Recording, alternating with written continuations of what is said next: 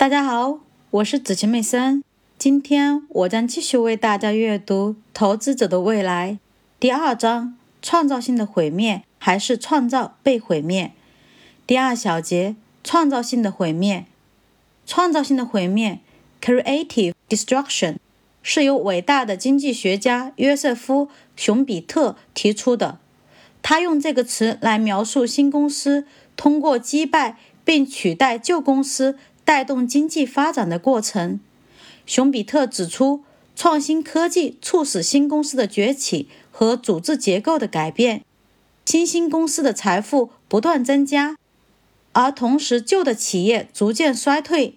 确实，我们的经济增长很大程度上源于科技、金融和卫生保健产业的扩张，以及制造业的衰退。但是，当论及金融市场上的回报时，熊彼特所谓的创造性的毁灭理论还适用吗？有些人对这个问题的回答是肯定的。理查德·福斯特和萨拉·卡普兰在他们2001年的畅销书《创造性的毁灭：为什么持续经营的企业市场表现不尽如人意？如何成功的转变它们》中写道。假设今天的标准普尔五百指数仍然由1957年指数刚建立时就位列其中的那些公司组成，那么该指数的总体收益表现将落后于实际的情况，每年低大约百分之二十。如果他们的结论是正确的，那么获取好的投资收益的关键就在于要不断的用新兴公司来更新投资组合。按照他们的说法。是否采用这种做法所带来的差别是巨大的。考虑到复利的威力，在过去的半个世纪里，将一千美元固定的投入到指数的原始公司里，要比随着指数构成变化及时更新的投资收益少百分之四十。福斯特和卡普兰的研究结果深深困扰着我。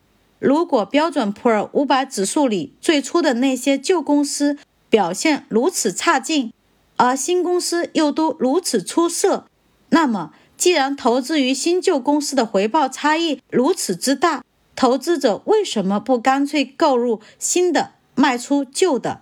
这样不就可以击败市场指数吗？然而，不可辩驳的事实是，大多数的投资者，包括大多数的职业投资家，都没能做到这一点。第三小节。回过头去寻找答案。我确信，检验创造性的毁灭理论是否适用于股票投资收益的最好方法是，去分析标准普尔五百指数中最初的那些股票的表现。这是一项充斥着数据的繁重工作。数据的收集从我最初为《股票长期投资》一书收集金融资产回报数据就开始了。不仅要计算指数中基于五百只股票的股票的收益率，还要追溯复杂多变的公司历史，兼并或者从原公司分立出来。这项研究将为比较股票市场新旧公司的收益高低提供明确可靠的依据。研究结果改变了我关于最佳投资策略的看法。